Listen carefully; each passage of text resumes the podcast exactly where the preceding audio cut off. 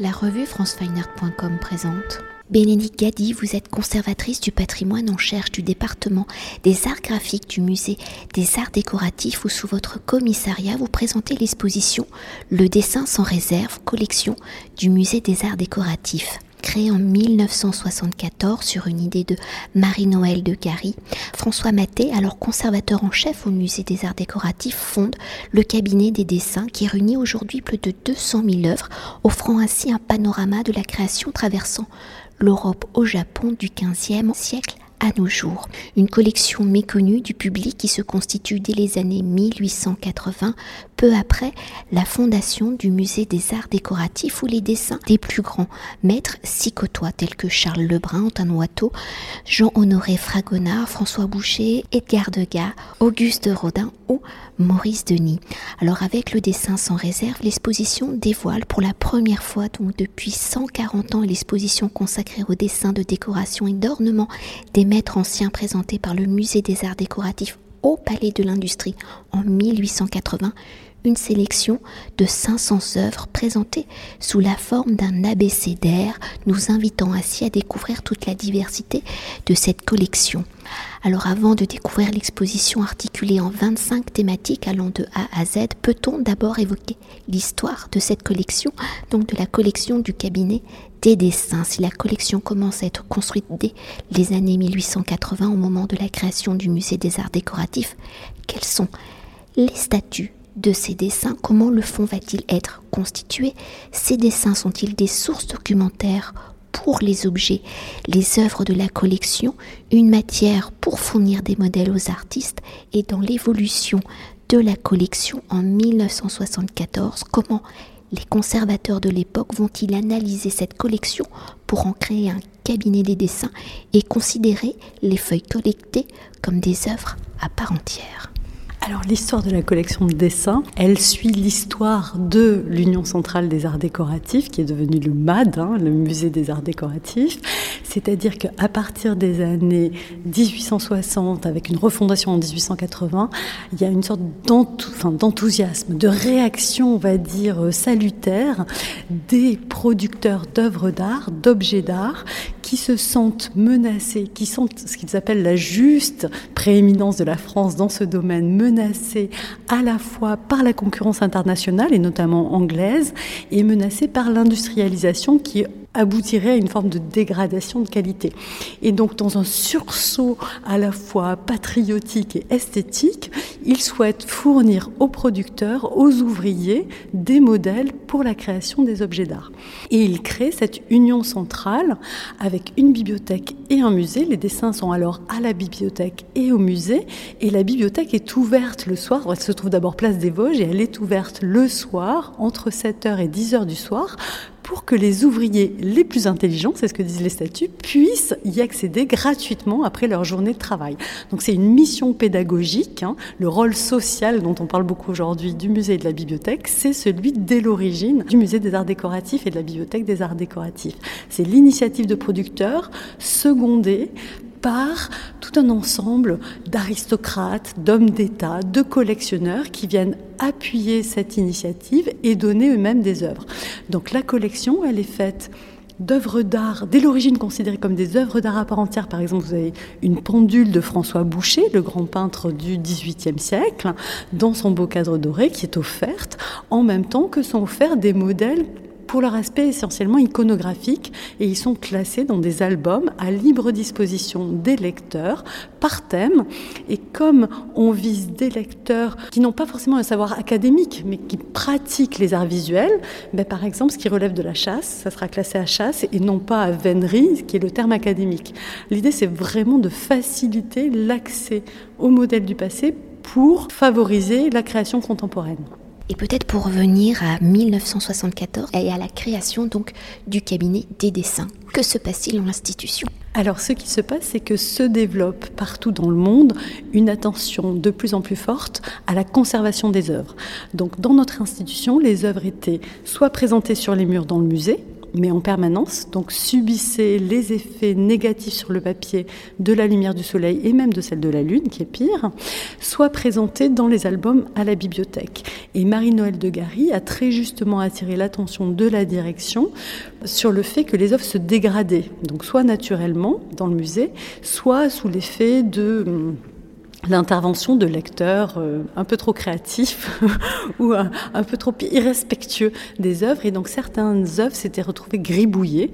Euh, bon, ça c'est le problème de l'accès libre. Hein. On est tous euh, tout à fait favorables à cet accès libre, mais ça impose de la part du lecteur ou du visiteur de respecter des règles minimales de, de conservation. Et donc Marie-Noël de Gary a attiré l'attention et a proposé de protéger ces œuvres, comme ça se faisait de plus en plus dans les cabinets de dessin du monde. Donc les, les dessins du musée et ceux de la bibliothèque ont été regroupés dans un cabinet de dessin, installés dans des réserves dans le noir, avec une consultation très ouverte mais sur demande et sous contrôle.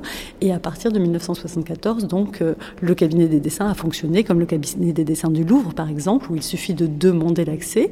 Donc c'est ouvert à tout le monde, mais simplement il faut faire une demande. Et c'est encore le cas aujourd'hui. Euh, si euh, un des auditeurs souhaite venir voir une œuvre, il suffit d'envoyer un mail et de prendre rendez-vous. Pour continuer par le titre de l'exposition, jouant avec le mot réserve, qui est donc à la fois le lieu de conservation d'une collection et qui dans la pratique du dessin la réserve, et la partie de la feuille laissée vierge sans trait ni couleur, le dessin sans réserve par son articulation en 25 thématiques, je le rappelle, allant de A à Z, à l'image d'un catalogue d'inventaire, aborde toute la diversité de la collection, toutes les facettes des départements du musée des arts décoratifs. Alors pour évoquer la collection dans son ensemble, quelles ont été vos réflexions pour appréhender la collection sous la forme d'un inventaire, comment cet abécédaire vous permet-il d'aborder toutes les facettes et les départements du musée des arts décoratifs? Et comment le choix de ces thématiques reflète-t-elle justement l'identité de la collection?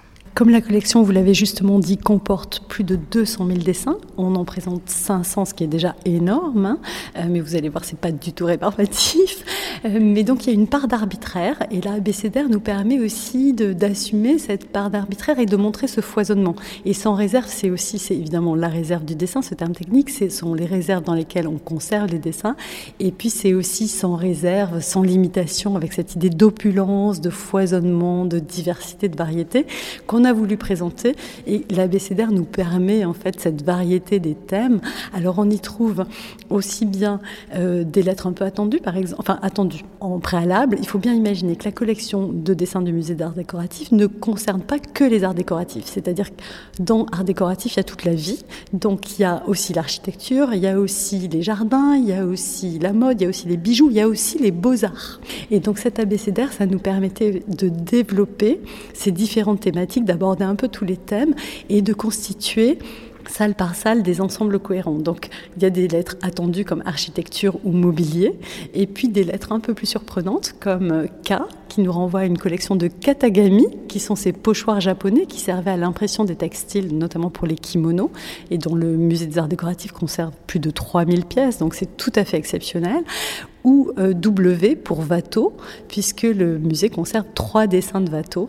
Donc euh, on a joué, parfois ça, parfois ça renvoie à une typologie attendue comme le mobilier, mais parfois ça renvoie à un artiste, parfois ça renvoie à un procédé, par exemple séduire ou recevoir, ce qui permet de regrouper à la fois des dessins de mode et des dessins de bijoux. Donc ça offre toute une variété, toute une palette, et le choix s'est fait euh, en fonction des grands ensembles. Hein. Encore une fois, mobilier, c'était tout à fait évident comme lettre, ça s'imposait. Mais ensuite, ça s'est fait, ce choix s'est fait de manière à offrir aux visiteurs des salles qui étaient à la fois rythmées de l'une à l'autre. Donc, par exemple, FGH, c'est Figure Gougoncourt, qui est le goût des collectionneurs de la fin du 19e siècle pour les beaux-arts, et hybride, ce qui nous permet de montrer une salle entière de dessins de beaux-arts, avec aussi bien Ingres, Prudon, Fragonard, Boucher, euh, que des artistes du XVIe siècle italien. Et puis euh, la salle suivante, euh, c'est une esthétique tout à fait différente, où les katagami répondent à impression, avec des projets de papier peint art nouveau qui forment un ensemble très cohérent. Donc on, a regard la production à Paris en 1900 et la production 19e au Japon pour des textiles. Donc le, le choix s'est un peu construit comme ça, euh, par approximation successive. Et je dois avouer que Aujourd'hui, ce choix nous paraît évident, mais c'est le fruit d'un énorme travail d'élaboration préalable et de sélection, parce que parmi ces 200 000 dessins, il y avait 36 combinaisons possibles, et quand je dis 36, je suis très très en dessous de la réalité. L'objectif, c'était aussi de montrer des chefs-d'œuvre et des chefs-d'œuvre iconiques comme par exemple le projet de Malé Stevens pour le pavillon du tourisme, des renseignements et du tourisme de l'exposition internationale de 1925, qui est une œuvre très souvent présentée, qui nous est demandée en permanence, des chefs-d'œuvre totalement inédits, comme ce grand carton de vitrail de Maurice Denis qu'on a retrouvé dans les réserves, qui fait plus de 4 mètres, qui est une chose extraordinaire qui est présenté dans le parcours permanent, mais aussi de présenter ce qui est la spécificité du musée des arts décoratifs, c'est-à-dire des séries, hein, comme ces séries de Katagami, ces séries de projets pour les papiers peints, c'est cette série de paysages d'Henri Rivière, le grand graveur.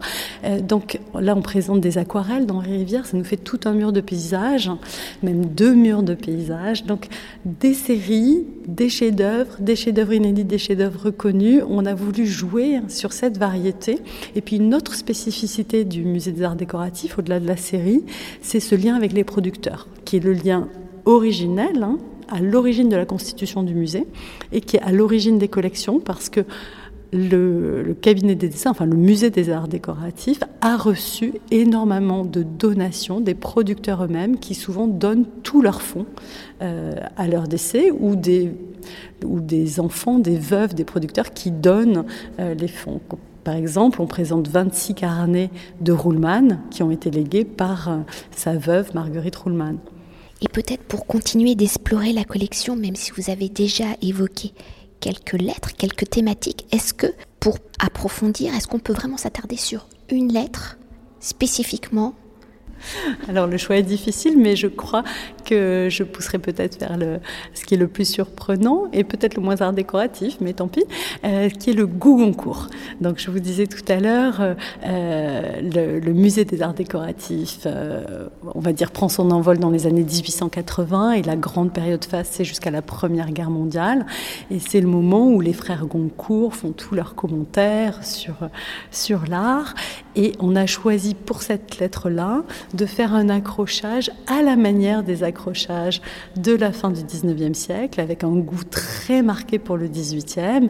Et donc vous pouvez voir au-dessus euh, d'une cheminée, puisqu'on a la chance d'exposer dans un ancien appartement dans l'ancien appartement du ministre de la Maison de l'Empereur, donc sous Napoléon III, donc de présenter les dessins à touche-touche comme ça se faisait à l'époque des Goncourt. Et là, on voit euh, euh Fragonard, Van Loo, euh, Boucher, mais aussi des miniaturistes qu'on a aujourd'hui oubliés. Enfin, tout cet ensemble où les bras de lumière, on a emprunté au département historique des bras de lumière, où les bras de lumière jouent avec les cadres dorés. Et tous ces dessins, j'insiste, ont été remontés dans des cadres anciens qui font partie de la collection du musée des arts décoratifs, donc pour donner une idée de ce que pouvait être une présentation à l'époque de la fondation du musée des arts décoratifs. Et dans d'autres salles, évidemment, la présentation est plus euh, traditionnelle. Et comme vous évoquez euh, l'encadrement avec des cadres anciens, est-ce qu'on peut dire quelques mots sur la campagne de restauration qui a permis euh, d'exposer cette sélection de 500 œuvres? Bien sûr. Alors pour cette exposition, nous avons lancé une très grande campagne de restauration euh, qui, a pu être soutenue par de très nombreux mécènes et notamment des fondations, ce qui a permis de restaurer des œuvres aussi de très grand format, euh, comme un immense pastel d'Albert Bénard, qui a un cheval grandeur nature en deux morceaux, euh, qui était donc une œuvre très difficile à restaurer, qui a été restaurée dans un cabinet extérieur. Et puis le musée a recruté Valentine Dubar, qui dirigeait auparavant l'atelier de restauration du musée du Louvre et qui est venu diriger celui de, des, arts décoratifs et qui, avec Cécile Huguet et de nombreux restaurateurs et restauratrices extérieures, ont lancé cette campagne pour plus de 300 œuvres, puisqu'il s'agissait euh, à, la fois de rendre les œuvres présentables, mais aussi parfois de déplier des œuvres qui avaient été collectionnées pour leur caractère iconographique, comme témoins simplement d'une production, et donc qui avaient été pliées pour être mis dans des albums, comme ça se faisait à la fin du, du 19e siècle. Et donc là, par exemple, on présente un grand projet de haut de miroir de Nicolas Pinault, donc qui est un dessinateur d'ornement euh, de la première moitié du XVIIIe siècle, qui a même été appelé par Pierre Ier euh, en Russie pour vous dire à quel point il était célèbre. Et donc on a ce grand haut de miroir qui était plié en quatre dans un album, entièrement à la sanguine, à grandeur d'exécution. C'est quelque chose de très spectaculaire. Et donc les restauratrices l'ont déplié, mis à plat, restauré, stoppé les déchirures, etc., etc., euh, sans pour autant en faire euh, un dessin qui serait passé sous un, fer à repasser, qui n'aurait plus aucune saveur. Hein. donc elles ont parfaitement dosé euh, jusqu'où ne pas aller trop loin. Et on présente dans l'exposition non seulement un panneau qui explique tout cela, mais aussi des petites vidéos auxquels on accède via des QR codes ou, via une tablette numérique qui est à disposition dans l'exposition, qui permet de voir tous ces travaux de dépoussiérage, de mise à plat, de, disposition de dépassants pour pouvoir manier les œuvres sans toucher les papiers de l'œuvre elle-même, mais simplement en touchant les abords. Voilà, donc c'est une grande campagne de restauration et je dois dire que c'est une énorme satisfaction de voir ces œuvres ressuscitées, mais pas recréées façon chirurgie esthétique, vous voyez. Et donc en fait, euh, par euh, toutes ces explications montrées dans l'exposition, on est vraiment dans les coulisses d'une collection dans ses réserves, pour reprendre le titre. Et pour conclure notre, notre entretien, même si on en a déjà dit quelques mots, si le dessin sans réserve aborde la collection du cabinet des dessins sous la forme d'un abécédaire à l'intérieur des thématiques, comment l'exposition aborde-t-elle la pluridisciplinarité de la collection par cette diversité? Comment les thématiques révèlent-elles la richesse de création des artistes alors on a essayé à travers ces thématiques de montrer un peu tous les aspects. Hein. Et évidemment le dessin, c'est comme c'est ce qui permet la pensée, il existe pour tous les types de production. Donc selon les salles, vous allez voir des œuvres qui préparent euh, euh, des robes de Paul Poiret, par exemple, qu'on confronte ponctuellement, très ponctuellement, on confronte avec les, ce qu'on pourrait appeler les objets dérivés, si on, est, si on aimait que le dessin. Enfin, des œuvres pour lesquelles le, euh, que le dessin était destiné à, à produire. Donc vous voyez aussi bien de la mode avec des œuvres pour Paul Poiret ou des œuvres pour l'enfant que des projets de bijoux qu'on confronte aussi euh, aux productions euh, Art Nouveau, d'après Mucha par exemple, pour donner un seul exemple, que des projets d'affiches avec euh, Jules Chéret, dont on présente à la fois le dessin grandeur nature et l'affiche pour le musée Grévin, les coulisses de l'opéra. Là, c'est aussi un jeu sur nos coulisses à nous, hein, que l'on montre, que des projets pour le mobilier avec un médaillé d'après-boule qui vient du bureau du président de la République, et qui a fait un petit tour par le mobilier national qui nous l'a prêté.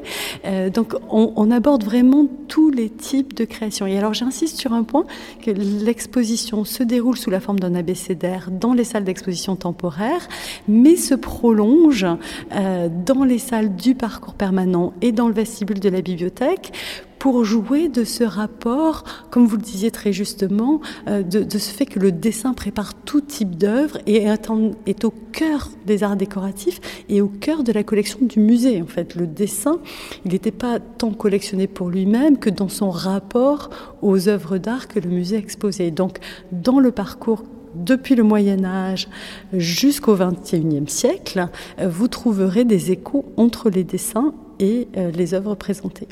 Et ça, on pourra le découvrir à partir du 7 juillet, si j'ai bien noté, alors que l'exposition ouvre aujourd'hui. Donc, nous sommes le mardi 23 juin.